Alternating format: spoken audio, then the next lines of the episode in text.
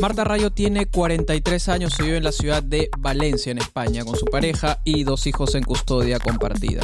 Aunque podrían encajar como una de las denominadas nuevas familias, se consideran solo una familia. Entre los chicos hay respeto, complicidad y amistad, valores que Marta también comparte con su pareja, con la que le encanta conversar y tener también un espacio privado cada uno. Marta estudió una licenciatura en Pedagogía en la Universidad de Valencia y después obtuvo la licenciatura en Psicología y la maestría en Psicología Deportiva en la Universidad Nacional de Educación a Distancia de España. Llegó a la terapia breve central soluciones buscando alternativas a la terapia cognitiva conductual, que suele ser la más predominante en la psicología española.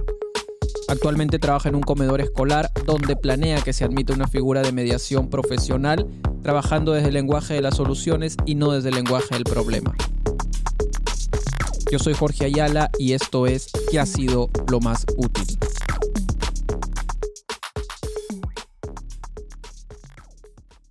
Ok, Marta, cuéntame qué ha sido lo más útil desde que iniciaste el diplomado. Lo más útil, eh, de manera global, yo creo que sería el inicio de cambio de visión de las cosas por mí, ¿no? La perspectiva desde la que miro las cosas. El inicio del cambio del lenguaje ya no centrado tanto en el problema, sino en las soluciones. Ok. E intentar aplicar a mi vida pues muchas de las cosas ¿no? que, que antes asumíamos como problemas y se convertían en un círculo vicioso, Ajá. ahora me resulta más fácil salir del círculo, ¿Así? desde el lenguaje de las soluciones. ¿Dónde ha sido para ti más visible ese cambio del, del lenguaje?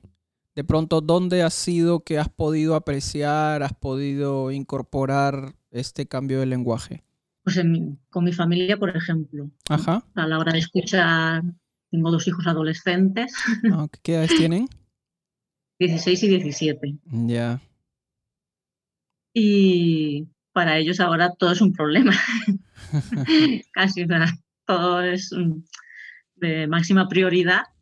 Y si no, y si no se da como ellos quieren, pues entran en, en- en pánico, ¿no?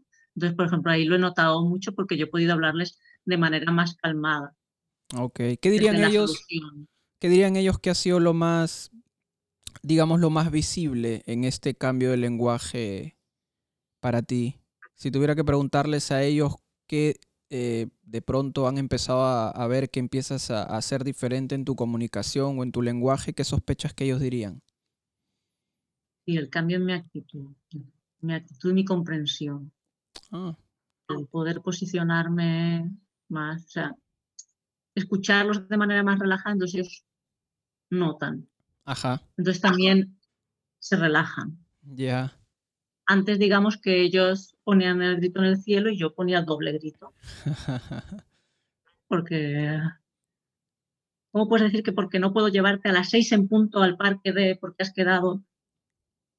Puede ser eso, a las seis y cuarto llegamos. No, no, es imposible. Entonces era, ahora es más al, no, no puede ser a las seis. Si quieres, a lo mejor te llevo a las cinco y media y tú esperas hasta las seis, aunque estés solo. ajá, te vale y si no, pues hasta las seis y cuarto no vas a llegar, avisa a tus amigos y pues es así. de manera más relajada. Ajá. Ok, Con- Suena bastante no bien. tomando la, la exigencia como una imposición que yo me imponía como diciendo, no soy buena madre porque a las seis no puedo, ¿no? O sea, porque lo que me piden mis hijos no lo puedo, no se lo puedo dar. Ok. Y esta, digamos, esta disposición al cambio de lenguaje, esta disposición a incorporar de pronto un lenguaje de las soluciones más que, más que, o sea, para distanciarte de un lenguaje del problema, ¿es algo que incorporaste como resultado de algún contenido teórico o particularmente sientes que te ayudó la práctica?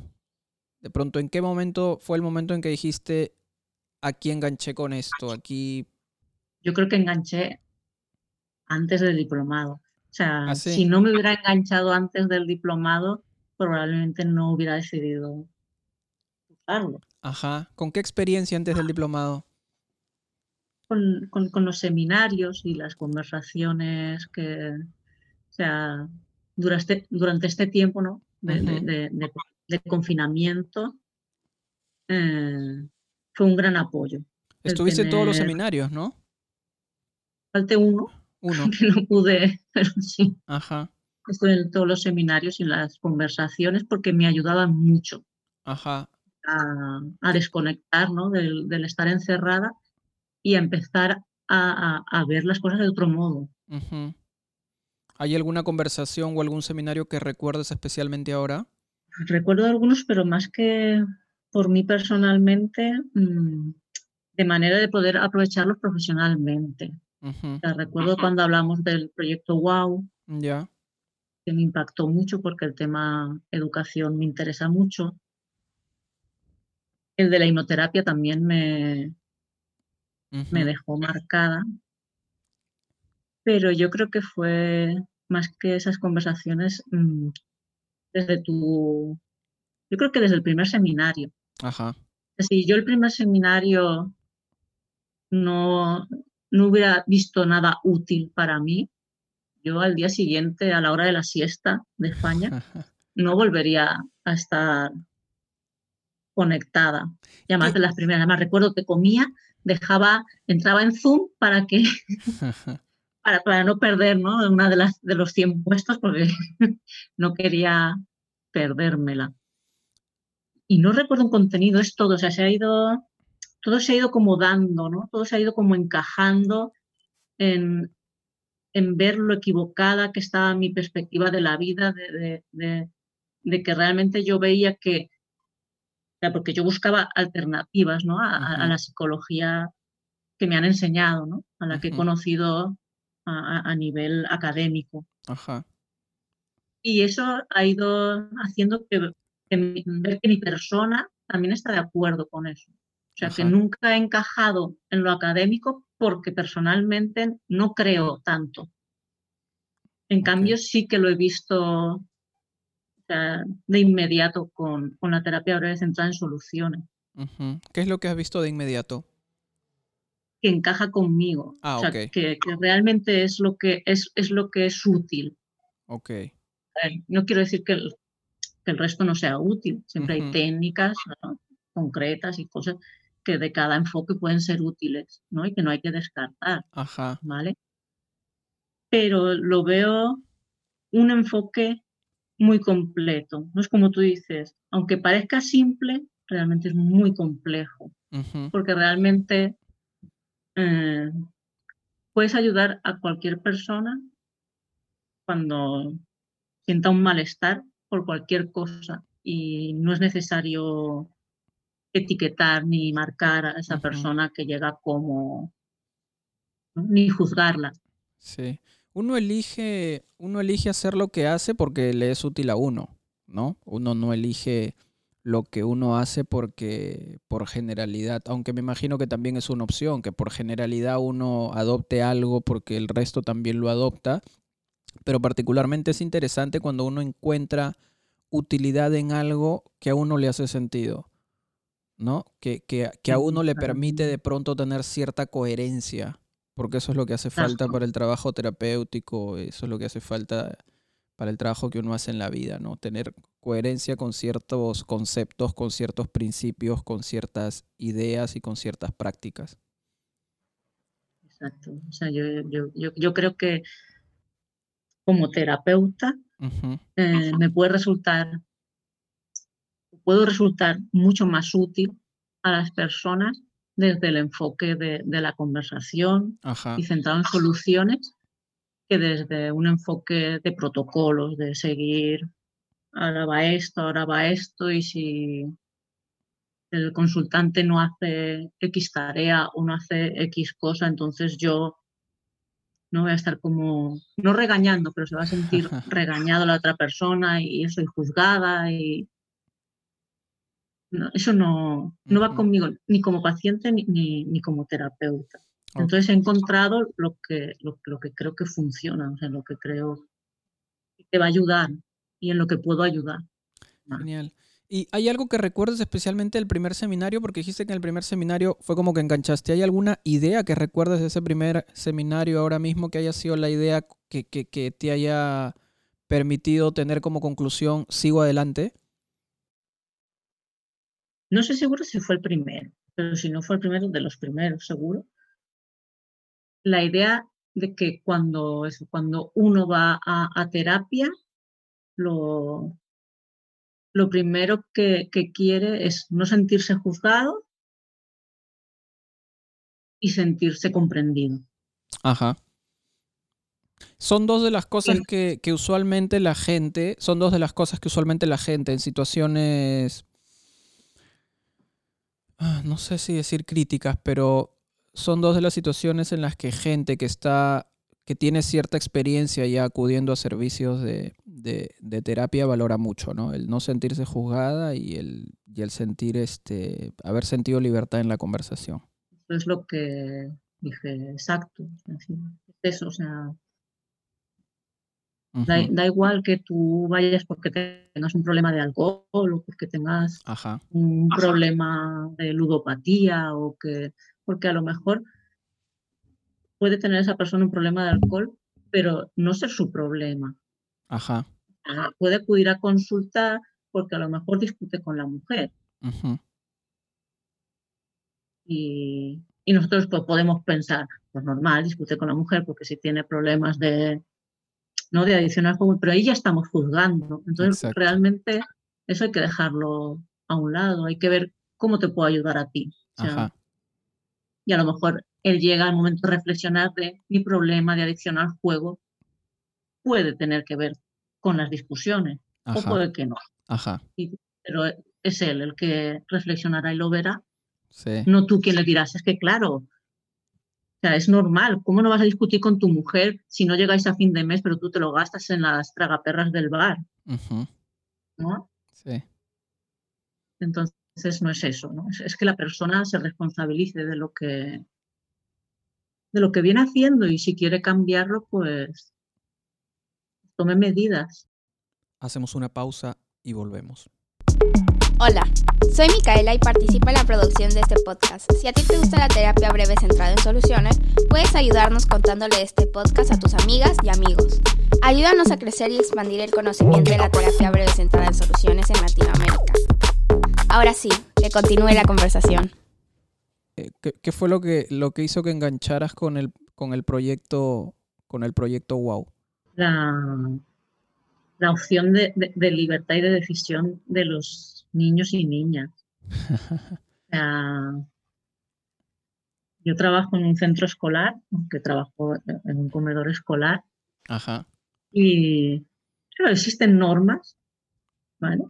Y hay normas más comprensibles, otras menos comprensibles, pero hay algunas totalmente incomprensibles para los niños. Ajá. Y, y tener que estar luchando con ellos no, no, es que tienes, da igual, o sea, aunque sea incomprensible, es, una norma y la tienes que cumplir. o sea, y no hay más. Me entristece tanto. O sea, porque en muchas ocasiones porque comparto la opinión de ellos, ¿no? de, que la, que la norma sea, porque no la impongo yo. También me viene impuesta. Entonces yo pienso que, que, que la opinión de los niños y las niñas, que realmente es lo que conforma un centro escolar, no lo conforman los padres ni las madres, ni lo conforman los equipos directivos ni los profesores, porque si no hubiera alumnos no habría centros escolares. Exacto. Entonces, la opinión de ellos tiene que ser muy valorada, tiene que ser muy valiosa a la hora de un centro decidir hacer una cosa u otra, sea público o sea privado. Ajá.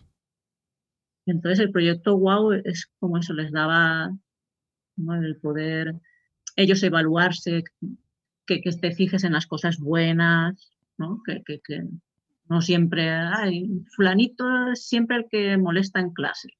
O sea, ya tienes estigma al pobre que es que el día que fulanito está tranquilo es porque está enfermo. O sea, ya lo juzgas, o sea, que te, algo te pasa. Porque no es normal que hoy no alborotes. Y, Polina, ahí no le estás mm, elogiando, ¿no? Está diciendo, si hoy te comportas bien es porque estás enfermo. O, sea, tú de normal te comportas mal y si te comportas bien estás enfermo. O porque tomaste la pastilla. Sí, también. Sí. Sí, o sea, te has tomado eso, ¿qué pasa?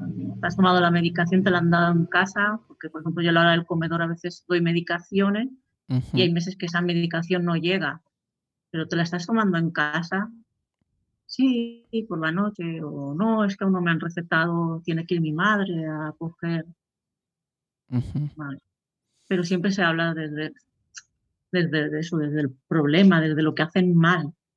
Y se nos olvida elogiar lo que, lo que hacen bien.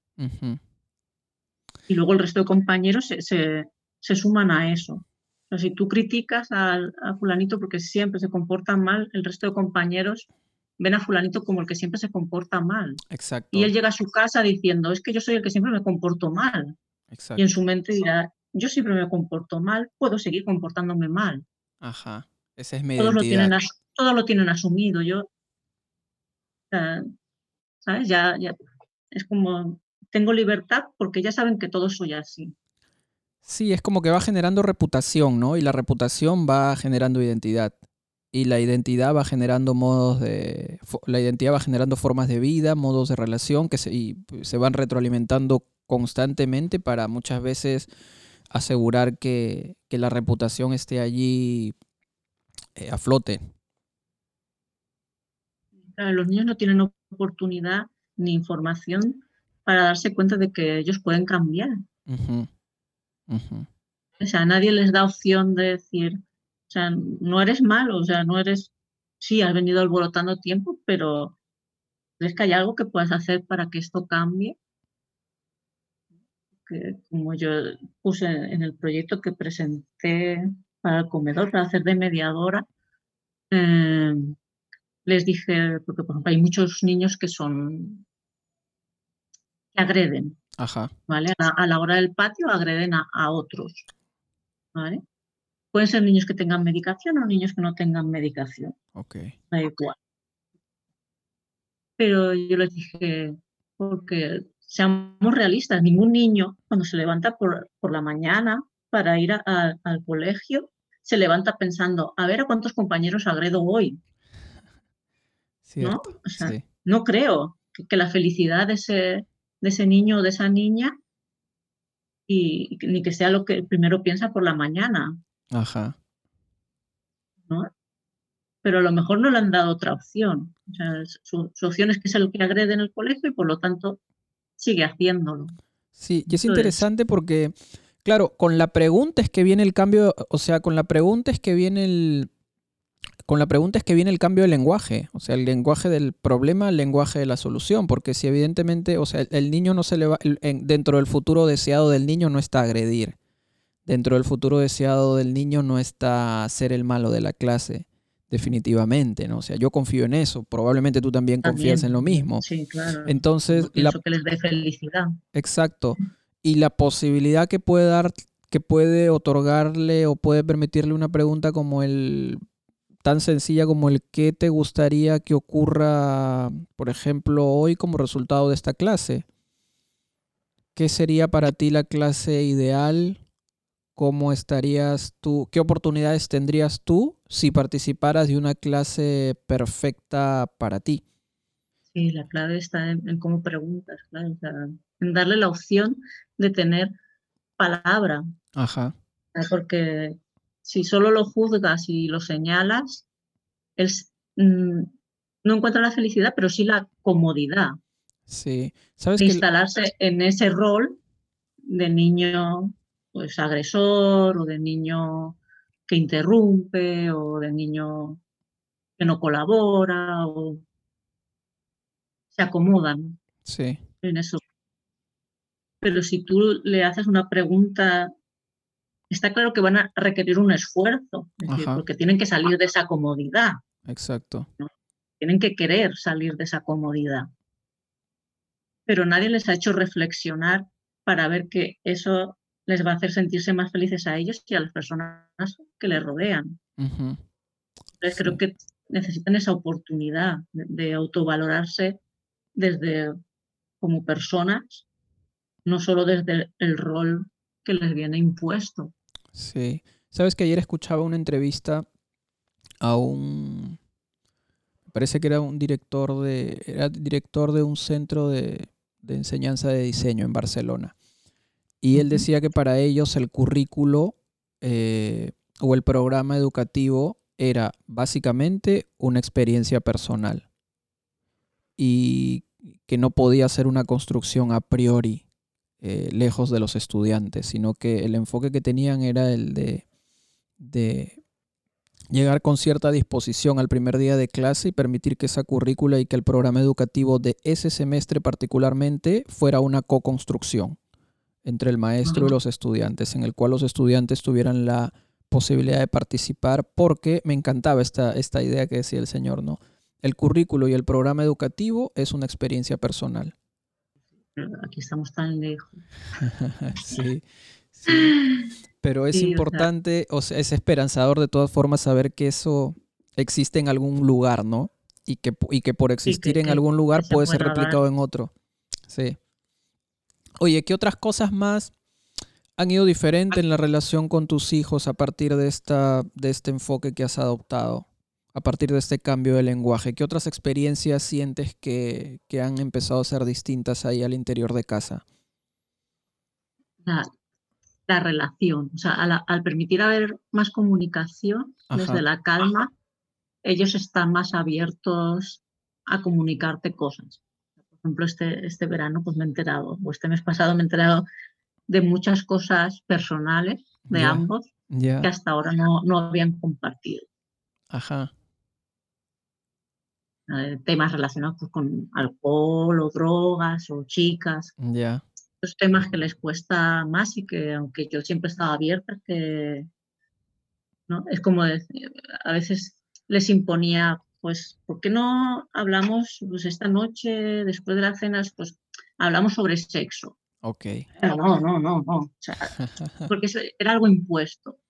En cambio, esta manera de relacionarme con ellos y de yo ser sincera y, hablar abiertamente y desde la calma ha hecho que, ellos vayan fluyendo, ¿no? Ajá. Ya sean uno más.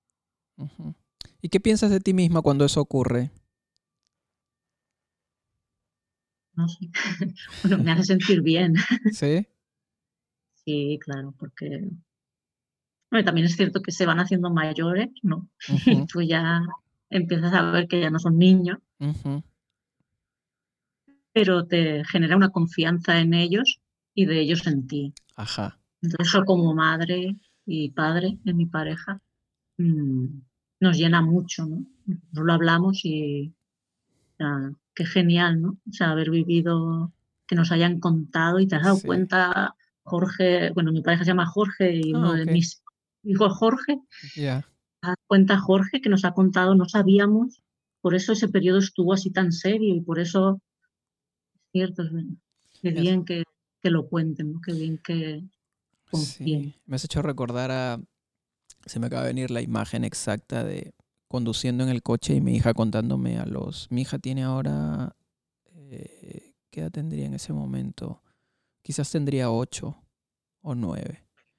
Eh, contándome que le gustaba un chico de su salón de clases. Entonces, la primera pregunta que, la primera pregunta que me hice es, ok, ¿cómo te aseguras que esta experiencia sirva para que vuelva a contarte algo similar próximamente, ¿no? con la misma confianza con la que lo hace ahora. ¿Cómo te aseguras que esta situación sea una situación que se repita y tenga continuidad cada vez que ella quiera contarte algo tan íntimo?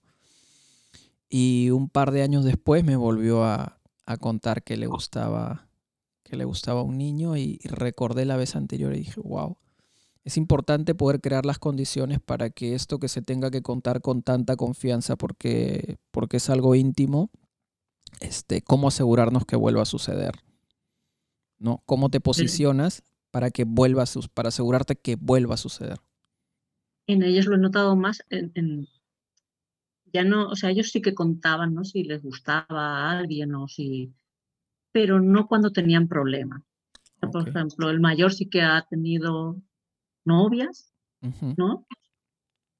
Incluso trajo a una a casa, y, pero luego de repente pasó a ser amiga otra vez, o sea. Ajá. Y, y no supimos, o sea, claro, y preguntarle directamente no iba a funcionar, porque si él hubiera querido, no, él se cierra mucho. Ajá. Entonces, de eso hará tres años y nos venimos a enterar, hará unas semanas de lo que sucedió. Wow. Y, y claro, era una situación difícil para él porque, porque, bueno, la chica no tenía clara su orientación sexual y cuando inicia la relación, eso nuestro hijo no lo sabe y a mitad de la relación la chica le dice que no, que realmente su orientación sexual, no, que no le gustan los chicos, Ajá. que, que prefiere las chicas. Entonces, claro, pensamos, ¿cómo lo procesó? ¿no? ¿Cómo se habrá sentido utilizado? ¿Se habrá...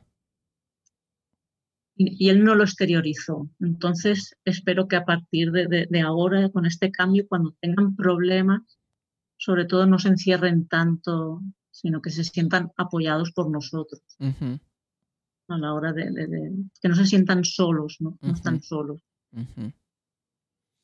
Oye, ¿y qué más esperanzas tienes este como resultado y como efecto de incorporar este cambio en el lenguaje y de perspectiva?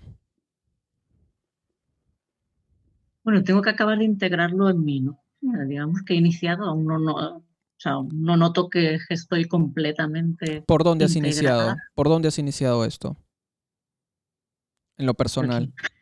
Ya, por la mente, por el cambio de o mentalidad. por conversaciones con- conmigo misma. Ajá, ajá. O sea, lo primero que he iniciado son las, las conversaciones conmigo misma. O sea, cuando me veo en una situación que antes reaccionaría sin pensar y ¿no? de, de manera a lo mejor agresiva, Ajá. ¿vale? Verbalmente agresiva. Mm, Me doy mi tiempo. O sea, o sea, ¿qué, qué- qué otras maneras puedo ¿no? Mm, tratar con, con esto? ¿Cómo- Ajá. cómo puedo? Y eso hace que me calme y entonces a veces a lo mejor no ocurre la otra respuesta porque a lo mejor es una situación rápida o fugaz y, y- y ya, ya, no, ya no da opción a respuesta, pero impide que yo dé esa respuesta agresiva, Que realmente no me, no me llevaba a ningún lado. ¿vale? Sí. no me servía para nada. Entonces eso me ayuda. Sí, No, siem- no, no siempre lo puedo poner en... O sea, honesto, o sea, hay momentos en que la ira me puede, pero, pero ya estoy también, por lo menos, no lo pago con, con gente de fuera. ok. Estoy intentando ir sacándola de mí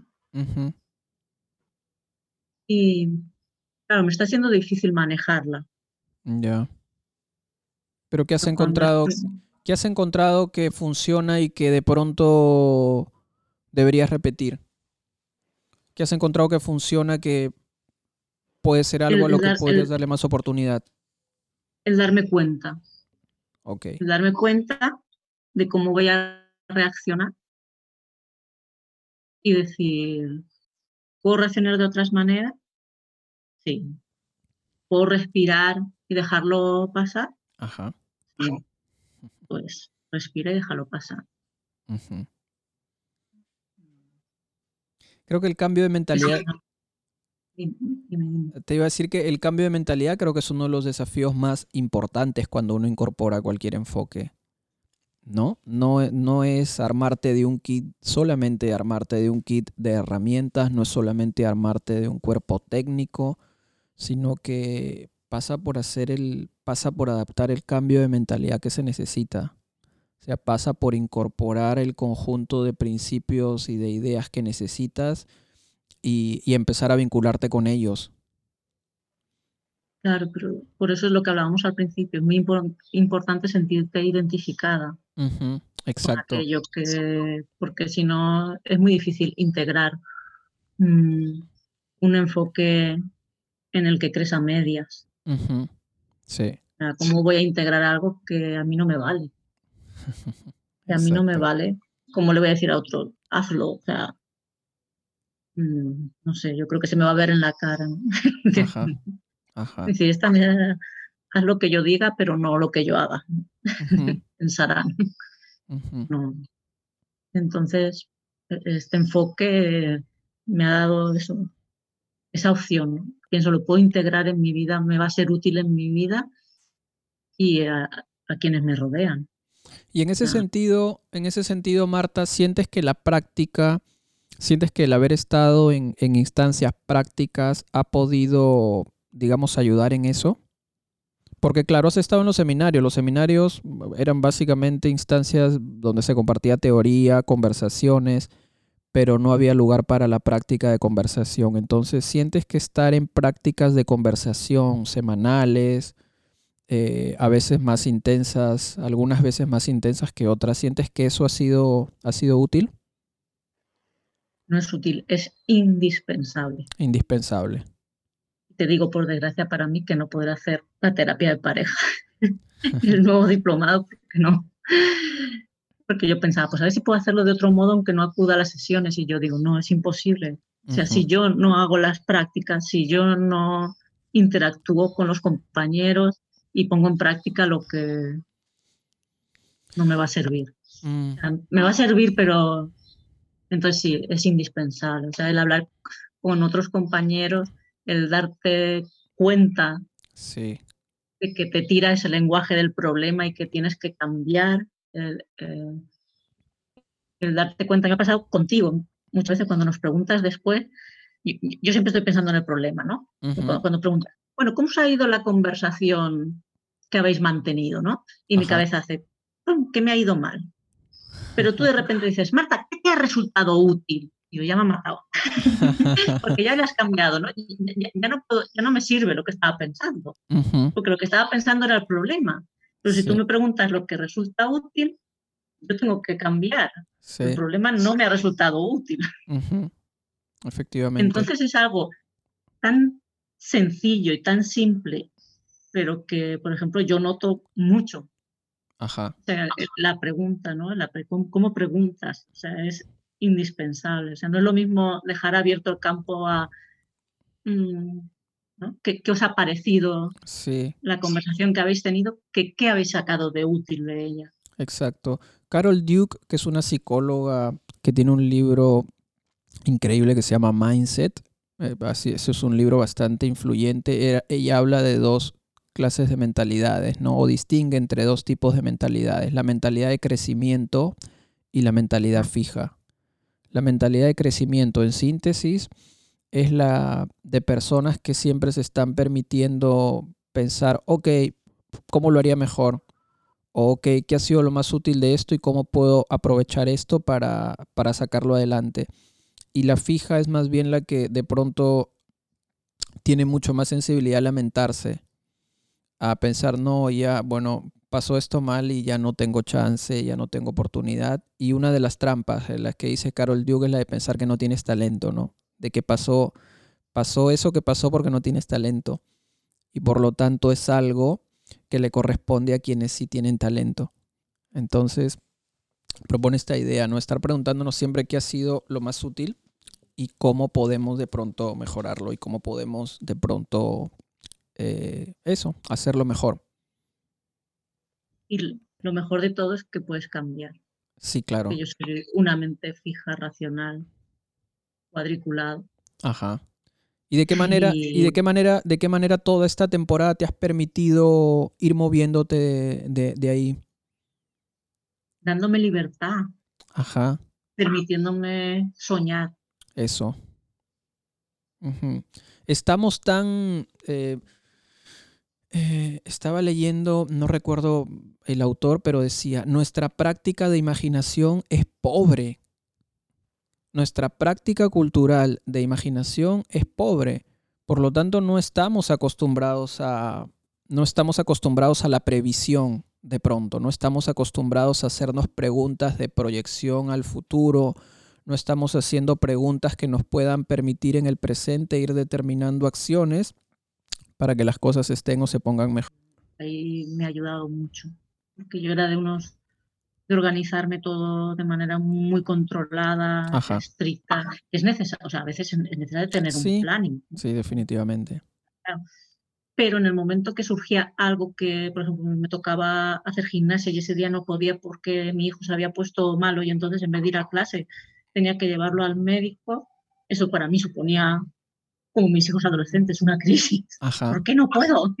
O sea, lo tenía en mi horario, o sea, no, no, a las 8 me toca hacer gimnasia, no a llevar al médico a mi hijo, ¿no? ajá, Porque eso ya me va a trastocar todo el día y entonces, entonces el poder permitirme esa libertad. Si puedes, ya harás mañana la gimnasia y si no, pues o sea, ahora lo que tienes que hacer es esto. O Sí, sea, y ya pues de lo que te queda por el día, pues prioriza y lo que puedas hacer bien y lo que no, pues ya lo harás. sí, No sentirte culpable continuamente de, por no hacer algo. ujú, Pues ahí, ahí lo, he- lo he notado mucho. Me queda mucho por, me queda mucho por andar, pero, pero lo he notado mucho también. ¿Has notado esa diferencia? Fantástico. Oye, Marta, ¿y en lo laboral tienes proyectos? Bueno, tengo el proyecto para el colegio, para esto. Yo trabajo en, el comedor escolar como monitora. Ya, escolar. Eh, yo estuve de baja este curso pasado, casi todo el curso, ajá, porque no aguantaba las injusticias que no, no podía, ¿sabes? Habían cosas con las que yo no podía lidiar y entonces se me acumuló ya, esa ira, ¿no? De, y entonces no, yo no filtraba. Aunque dijera verdades, no las decía de la forma conveniente y por eso decidí coger el alta, ¿no? ya, Hay que coger la baja médica.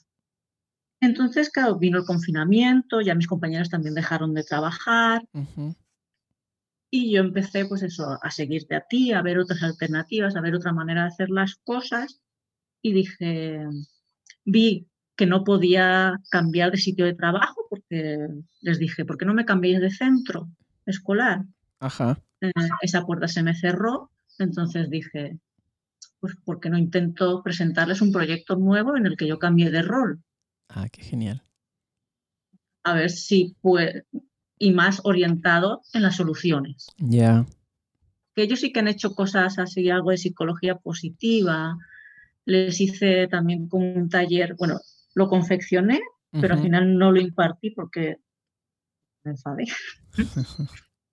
sobre mindfulness, ya, ¿vale? Porque ellos querían aplicarla, pero a la hora del comedor. Pero cuando luego llegaba el profesor es como, no, yo los quiero tener calmados y a los niños, pero el resto del día no se aplica. Pues es que en el comedor pasan dos, dos horas. Ajá, y, y en la práctica trabajamos con ellos 15 minutos y muchos no quieren. O sea, no era realista. Yo no vi, pero bueno, intentan cositas, pero no. Entonces quiero como cambiar el rol y que el proyecto ocupe, ahora hay un aula de convivencia que se llama, donde mandan a los chicos y chicas que se portan mal como castigados para reflexionar sobre lo que han hecho, escribir un papel de disculpas. Pero eso no funciona.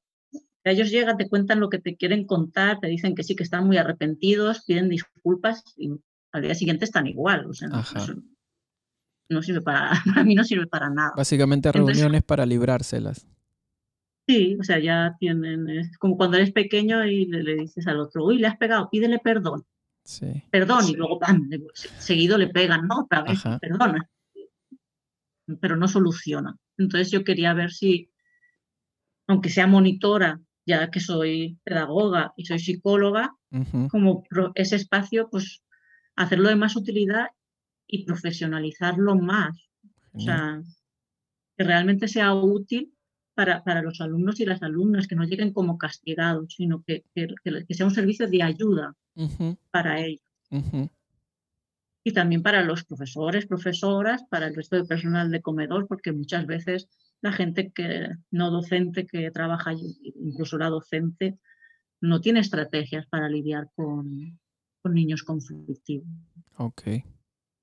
Ok. Entonces lo que hacen es apartarlos porque claro, si no, te contagian a toda la clase y entonces no avanzan. Entonces esos niños necesitan ayuda, o sea, no necesitan que los aparten. Exacto. Entonces ese proyecto Y esa lo es la tengo en labor que- marcha. Y esa es la labor que quieres cumplir ahí. Sí, porque o sea, ahora no, no puedo rechazar ese trabajo. Ajá. ¿Ya volviste o estás por volver? No, tiene que empezar el curso so- sobre el 7 de septiembre, si no pasa nada, el curso Ah, empieza. ok. Ah, ok, en septiembre. Y, pero mm, la coordinadora me dijo cuando le mandé el proyecto que lo miraría, que no lo había mirado, pero que este año iban a haber muchos cambios. Claro, supongo que por, por el asunto de la COVID, Sí. pues va a ser un, me dijo, va a ser un curso atípico, ya te contaré. Yo, Ah, bueno, pero vosotros leéis y me decís más que nada por si en agosto, durante agosto, tengo que preparar algo enfocado a eso o voy a seguir con el mismo rol Ujú. y no necesito preparar nada más. Luego también tengo mi propio proyecto como terapeuta, Sí. mi página web que, que estoy por lanzar, pero que ha cambiado después de un comentario que te hice y un comentario al que me respondiste, ¿Ya? ha cambiado ¿Útilmente? de foco. Sí, sí. O sea, lo, lo he hablado con mi marido, pero es como decir, a ver, yo, yo hice el máster en psicología deportiva y es a lo que este año en las prácticas me he estado dedicando y porque me gusta la psicología y me gusta el deporte. ¿Vale? Entonces, pues wow, bien. Psicología deportiva. Vale. Pero cuando yo empecé a escucharte es cuando vi que yo tenía niñas en este caso, porque eran todas gimnastas, que había algo más, que, o sea, que el rendimiento en el deporte no era el óptimo, pero no por algo relacionado con el deporte o en el momento del entrenamiento ni con la entrenadora, sino por otras cosas externas, a veces pues por la edad o a veces que ya son adolescentes, por problemas con compañeros de colegio, problemas de cómo se ven físicamente. Entonces, claro, yo ahí tenía una barrera, primero de tiempo. No podía tener conversaciones muy largas con ellas y además no podía crear ese vínculo tan rápido para que ellos me hablaran sobre eso porque yo era la psicóloga deportiva, ¿no? Entonces me tenía que ocupar de cosas del deporte, digamos, no, no, no, de, no de otras cosas. Entonces, claro, pero, pero una cosa está relacionada con la otra. Para las niñas el deporte es una parte de su vida, hay muchos otros, muchos otros pilares en su vida. Entonces, si, si alguno de esos pilares falla, empiezan a fallar el resto, porque tienen que soportar más, más presión, más peso. Entonces, dije, yo necesito ayudar a estas personas, no solo decirles cómo rendir en el deporte y decirles, no, pues una técnica de relajación, visualización. No, o sea, se quedaba cojo, se quedaba cojo y yo no me sentía útil para, Ajá. para ellos. Entonces, de pasar a pensar abrir una, una, página web centrada en la psicología deportiva, he pasado a, a, a, querer hacer terapia breve centrada en soluciones, sean deportistas o no sean deportistas. Ah, ok. Esa en una manera de ayudar más integral a las personas. Ok. Entonces, has pasado de pensar en el proyecto de que sea únicamente enfocado en, en, de, en deportistas a ya a ser enfocado en cualquier persona Personas. que esté necesitando. Ah, fantástico. ¿Y estás leyendo algo ahora? ¿Estás leyendo? ¿Estás escuchando? ¿En qué estás ocupando tu tiempo ahora mismo? Muchas cosas. ¿ah? Mucho en pensar. Ya. o sea, en pensar, porque por ejemplo este cambio, pues no, como tú me dijiste, ¿no? Tienes que crear contenido para diferentes perfiles. Y dije, wow, es genial, pero wow, cuánto trabajo me queda ahora por hacer, ¿no? Tener que cambiar totalmente. Entonces, ahí estoy reflexionando. Soy mucho de, de pensar. Ujú. Yo soy mucho de tener momentos de que parece que no estoy haciendo nada, pero mi mente funciona. Cuando ya tengo las ideas momentos. más o menos, entonces las escribo, aunque sea en cualquier papel o en una servilleta porque estoy tomando un café en un Ajá. bar o Ajá. entonces las escribo, las saco, ¿no? Cuando ya tienen un poco de forma las saco unas detrás de otras, que estén desordenadas, pero que estén cuajadas. ¿no? Genial. Lo útil, lo útil de todo lo que he razonado. Lo saco, lo saco, lo saco. Y luego ya esto es lo que me tiene que servir para dar orden a... Entonces ocupo mucho tiempo libre más que ahora mismo en leer, ya. En eso. Para Marta, el inicio del cambio es un cambio de visión, un cambio del lenguaje del problema hacia el lenguaje de las soluciones que no ocupa solo en el trabajo, sino también para vincularse con su familia, especialmente con sus hijos adolescentes, posicionándose con una actitud diferente que empieza con comprenderlos para acompañar enfocada en soluciones. Steve D. Chaser decía que tu posición determina lo que ves y no ves. Determina el ángulo desde el que lo ves, porque un cambio en tu posición lo cambia todo. Para Marta, como para otras personas con las que he conversado, todo lo que la terapia breve centrada en soluciones deja ver es inmediato, haciendo sentido. Quizás esto es lo que hace de la terapia algo inusualmente breve. Me entusiasma oír la pasión con que Marta se expresa sobre los niños y niñas con quienes se relaciona en el comedor escolar donde trabaja. Me entusiasma oír que valora la libertad y la opinión de ellos y ellas a la hora de tomar decisiones, elogiando lo que funciona para romper esos estigmas que creamos para instalar reputación y con esto definir la identidad. Finalmente creo, como Marta, en la importancia de sentirnos identificados con la práctica de un enfoque preguntándonos cómo puedo integrar esto en mi vida. ¿Es útil? Y desde ahí darle continuidad a la práctica laboral y el cambio de mentalidad que para Marta ha significado libertad y sueño. Queda mucho por andar, nos dice Marta, y es correcto. Siempre tenemos caminos por andar, pero es lindo cuando somos conscientes de todo ese camino que nos queda estando en movimiento, andando.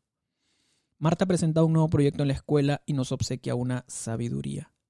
Si no puedes cambiar de trabajo, cambia tu rol en el trabajo. Hasta aquí la historia de Marta. Muchas gracias por escucharnos. Esto fue ¿Qué ha sido lo más útil? Si te gustó lo que acabas de oír, por favor ayúdanos a compartir este podcast con alguien. Hago este podcast porque me interesa conversar con personas que, como tú, están aprendiendo y empiezan a usar la terapia breve centrada en soluciones, desarrollando sus propios conocimientos, creando saberes y generando impacto en sus comunidades, vinculándose con otras personas.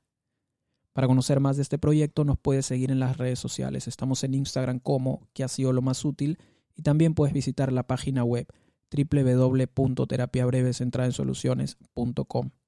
Así de sencillo. Ahí podrás encontrar más de este proyecto como artículos y referencias que pueden ayudar tu trabajo para llevarlo al siguiente nivel. Una vez ahí, no olvides suscribirte para recibir nuestro boletín semanal de noticias con lo que ha sido más útil en mi trabajo. Muchas gracias y hasta la próxima.